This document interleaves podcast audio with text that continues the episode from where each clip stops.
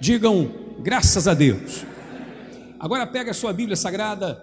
A princípio, abra em 1 Samuel, capítulo 17. Vamos ao tema da mensagem de hoje, que ela é muito importante para mim, para você que está aí na sua casa, para você que está aqui no templo, enfim.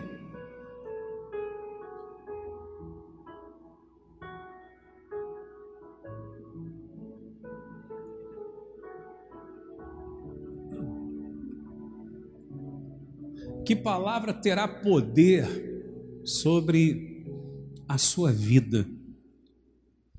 Qual palavra vai ter poder sobre a sua vida? É sobre isso que eu quero falar com você nessa manhã. Eu queria que você atentasse mesmo, você que está em casa também. Eu me dirijo a você que está em casa, porque eu sei que às vezes em casa, né, a pessoa surge uma coisa aqui, outra ali e tal, ela tira atenção. Procure colocar atenção no que você vai ouvir, porque vai abençoar a nossa vida, amém? Levante a mão direita, toda a igreja, você em casa também, ore assim comigo, meu Deus e meu Pai, diga em nome de Jesus, fala comigo, Senhor, através da tua palavra, nesta manhã, amém. Digam graças a Deus. Qual palavra terá poder sobre a sua vida? Ou qual a palavra que vai influenciar você de alguma forma? Direto ou indiretamente? Você quer ver uma coisa? Está aqui esta taça em minha mão. Suponhamos que aqui dentro haja um remédio muito bom, ou um veneno. Seja remédio, seja veneno, só vai ter algum efeito no meu corpo se eu o quê? Se eu beber. Pode ser veneno. Se eu não beber, não vai causar mal algum. Pode ser um remédio maravilhoso. Se eu não beber, não vai ter efeito algum também. Assim é a palavra que você ouve. Ela só vai influenciar a sua vida de alguma forma se você acreditar nela. Tá claro? Logo, não é a palavra em si, seja ela boa ou má, ela só vai te influenciar de alguma maneira se você acreditar nela. Está claro isso? Quem compreende, por favor? Há pessoas que elas sempre ouviram palavras de morte, palavras de derrota, você é burro, você não presta, você nunca vai ser feliz, você nunca vai ter nada, você nunca vai se casar, você é feio.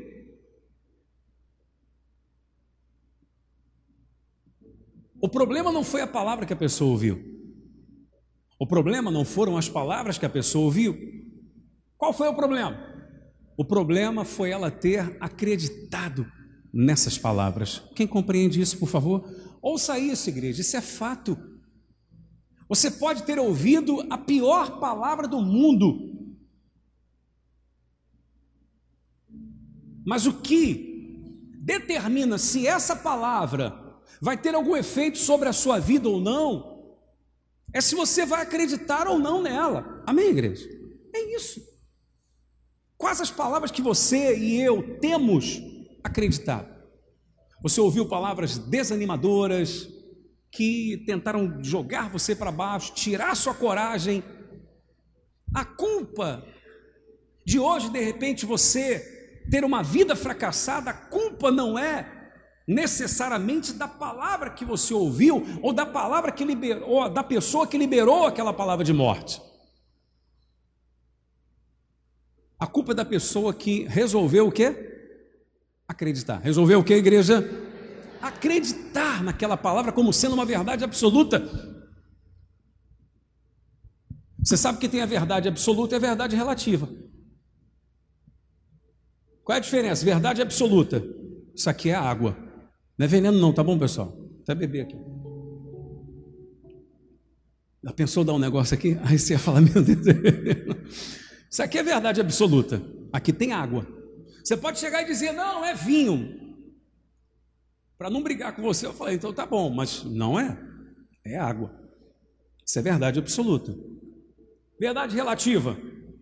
Ah, você é pobre. É pobre aos olhos de quem? Você sabe que tem gente que se considera pobre, mas tem pessoa que considera você rico. Porque ela não tem nem um terço do que você tem. Entende o que eu estou falando? É ou não é verdade? Sim. Há pessoas que olham para mim e dizem: o bispo é rico. Há quem olha para mim e diga: o bispo é pobre. Dependendo da condição que a pessoa tem. Isso é uma verdade relativa. É rico, é pobre aos olhos de quem? Amém? Ah, você é feio. Aos olhos de quem? Para alguém, você vai ser interessante. Para outro, não. Amém, igreja? Sim. O problema é você acreditar como verdade absoluta nas palavras que você ouve. Eu pedi para você abrir em 1 Samuel capítulo 17. Você sabe que Davi se colocou à disposição para lutar contra o gigante Golias, que afrontava a Israel. E Davi foi levado diante do rei Saul, que era a maior autoridade e eu queria que você lesse comigo, vai aparecer aqui no telão, vai aparecer para você na sua casa a palavra que ele ouviu do rei Saul, no versículo 33. Porém, Saul disse a Davi: Vamos ler juntos, você em casa também? Vamos lá. Contra o filisteu, que era o gigante Golias, não poderás ir para pelejar com ele, pois tu és o que? Ainda moço, e ele guerreiro desde a sua mocidade. Essa foi a palavra que ele ouviu do rei. Agora, eu quero que você leia comigo a palavra que ele ouviu do próprio gigante Golias. Versículo 44, do mesmo capítulo 17. Disse mais o filisteu a Davi: Leiam comigo, vamos lá. Vem a mim, e eu darei a tua carne às aves do céu e às bestas feras do campo. Interrompam a leitura, olhem todos para mim aqui, por favor, em nome de Jesus. Que palavra Davi ouviu da boca do rei? Uma palavra de vida ou de morte? De morte. O rei, que não era qualquer pessoa, era nada mais, nada menos que a maior autoridade de Israel, chega para Davi e diz: Você, em outras palavras, você não tem condições de enfrentar o gigante. Acabou. Você não tem condições. Ele vai matar você, ele vai acabar com você. Qual foi a decisão que Davi tomou? Diz para mim. De não acreditar no quê? Naquela palavra, pronto. Respeito o Senhor, rei, mas não acredito nas suas palavras. Eu vou lá e eu vou vencê-lo. Amém? Qual a palavra que você tem acreditado? Qual palavra você tem acreditado? Qual palavra você tem confiado? Essa é a pergunta. A palavra saiu da boca de Saul, que era o rei. Davi não acreditou naquela palavra. De repente você ouviu uma palavra de alguém que é autoridade em determinado assunto. Você ouviu uma palavra de alguém, por exemplo, um médico Quantas pessoas não ouviram do médico a palavra o seguinte: não há mais o que ser feito, você vai morrer. Daqui a tanto tempo. Há pessoas que ouviram um dia uma palavra assim do médico, mas elas decidiram não acreditar naquela palavra, não é verdade?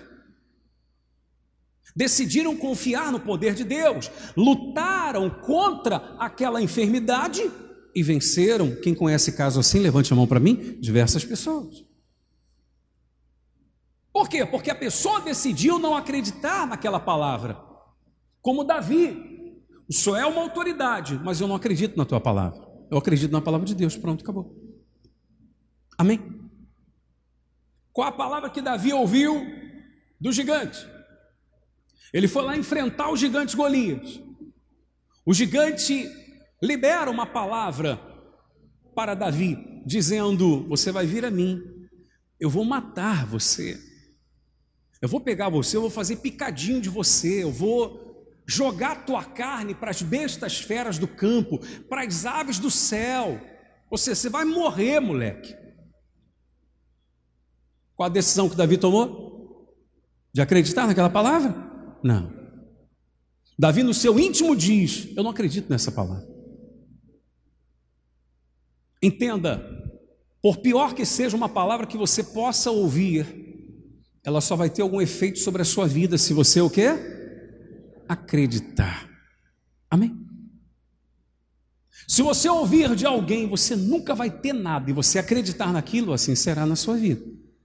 E existem pessoas que realmente elas são vítimas de palavras assim, porque elas absorveram aquilo. Tanto é verdade que quando você conversa com elas, ela já fala isso. Aquilo entranhou nela. Ela acreditou tanto naquilo, ela guardou tanto aquilo dentro dela, que quando você conversa com ela, ela fala a respeito daquilo. Está claro o que eu estou dizendo? Quais as palavras que eu e você temos acreditado? Alguém pode ter dito para você, mas você não tem condições, você não estudou. Mas quem disse que você não pode estudar? Você não está preparado? Quem disse que você não pode estar preparado? Meu amado, a pergunta é a seguinte: você acredita? Se você acredita, então faz a sua parte. Você quer ver uma coisa? Se você acredita que você pode ter sucesso, quem acredita realmente que pode ter sucesso, se prepara para isso. Porque você sabe o que é sucesso? Sucesso é o encontro entre a oportunidade e a preparação. Está claro que eu expliquei? Bicho, não está. Eu explico para você. Pode surgir uma boa oportunidade na vida de uma pessoa e ela não estar preparada e ela perdeu aquela oportunidade. Porque faltou o quê? Preparação. Eu, Gerson, eu já perdi oportunidade. Porque eu não estava preparado para aquela oportunidade. Você já deve ter perdido também. Se você acredita, então se prepare. Porque em algum momento a oportunidade vai passar. E sucesso é isso. É o encontro da oportunidade com o quê? Com a preparação. Quando surge a oportunidade, você está preparado, já era. Você vence. Amém? A pessoa quer contratar o seu trabalho. E ela contrata o seu trabalho. Mas no fundo você sabe que a qualidade do seu trabalho não é tão boa. Surgiu a oportunidade mas vai ser só aquela vez que você vai fazer. No fundo você já sabe disso, porque você não se preparou. Então se prepare, para que quando surgir outra, não seja só aquela vez, sejam outras vezes e ela possa indicar para outros também. Digam graças a Deus. Está claro o que eu estou falando? Quem compreende, dá glória a Deus aí, igreja. Quem está dormindo, diga amém. Ai, meu Jesus amado. Senhor, tem misericórdia. Vamos lá, foi brincadeira. Mas se estava dormindo, acordou. Amém? Ó, ouve aqui. Em nome de Jesus, eu estou falando de palavra negativa, certo? Davi ouviu palavra de morte da boca do rei, ouviu palavra de morte da boca do, do Golias, não acreditou nelas, foi na sua fé, venceu o gigante Golias. Complemento da história é esse, todo mundo já sabe, Davi venceu o gigante Golias. Agora, não apenas uma palavra de morte, ela só vai ter efeito na sua vida se você acreditar. A palavra de vida também, ainda que ela venha de Deus. Você pode ouvir a palavra mais maravilhosa do mundo, você pode ouvir a palavra de Deus mais forte do mundo, você pode ouvir a palavra de incentivo, mais extraordinária do mundo.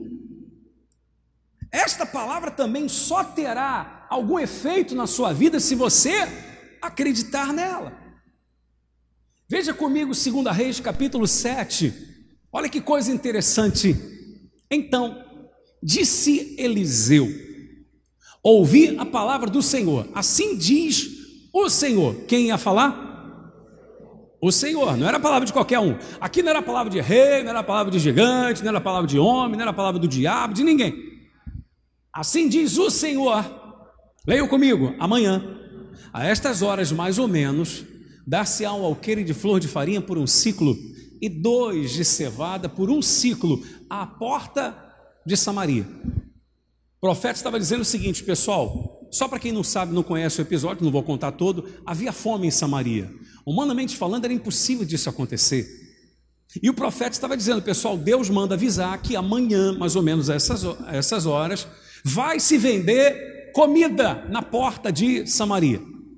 Amanhã, mais ou menos a essas horas, vai se vender comida na porta de Samaria.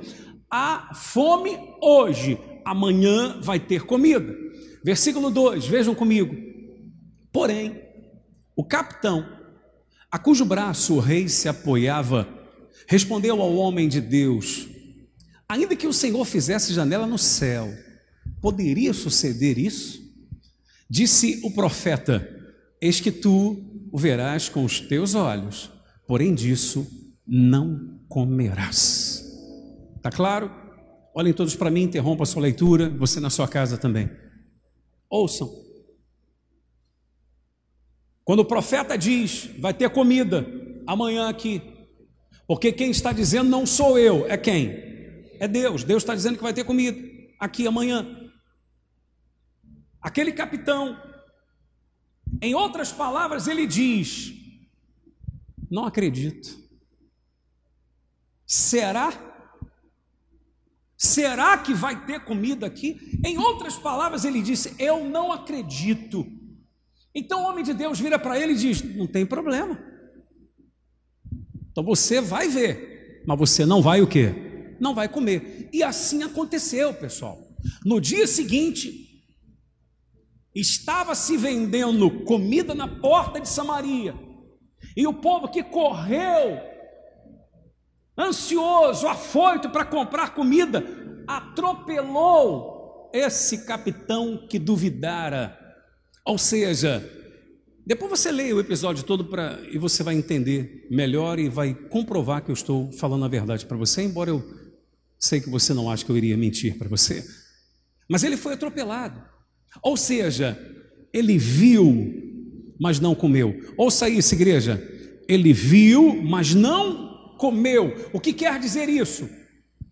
A palavra que você ouve, ela pode vir de Deus, ela pode vir do trono do Altíssimo, ela pode ser forte, ela pode ser extraordinária, ela pode ser maravilhosa, mas ela só vai ter algum efeito sobre a sua vida se você decidir acreditar nela, se você decidir confiar nela. Este capitão decidiu não acreditar, logo ele viu o milagre acontecer, mas ele não participou. Em suma, você ouve uma palavra maravilhosa de Deus, no entanto, se você decide não acreditar nela, você vai vê-la se cumprir, mas apenas na vida dos outros, e você não vai participar. Mas ao passo que você diz, não, eu vou crer que essa palavra é de Deus para mim, você não apenas vai ver, mas vai participar na sua vida. Toma posse aí, porque você vai participar de coisa boa de Deus para a sua vida, amém, igreja? Eu creio nisso, em nome de Jesus, meu amado. Vem coisa boa aí, hein? Só quem crê, levanta a mão e diga: vem coisa boa aí. De Deus para nós. Mas eu tenho que o quê? Acreditar. Ficou claro isso? Não é a palavra em si que você ouve, seja ela de Deus ou do diabo, seja ela positiva ou negativa, é o que você decide acreditar que vai influenciar diretamente nas suas ações é o que eu decidi acreditar que irá ser determinante para eu fazer algo produtivo ou não. Amém? Bicho, mas qual é o momento que eu tenho que crer? Em todo momento. Jesus disse assim, vai aparecer para você aí agora, João capítulo 15, verso 7. Aparece aqui, aparece para você aí na sua casa. Leiam comigo, eu gosto desse versículo demais da Bíblia. Se permanecerdes em mim e as minhas palavras permanecerem em vós, pedireis o que quiserdes e vos será feito. Meu amado, presta atenção. Se permanecerdes em mim e as minhas palavras permanecerem em vós, pedireis o que quiserdes e vos será feito. Que palavra permanece em mim no momento da adversidade?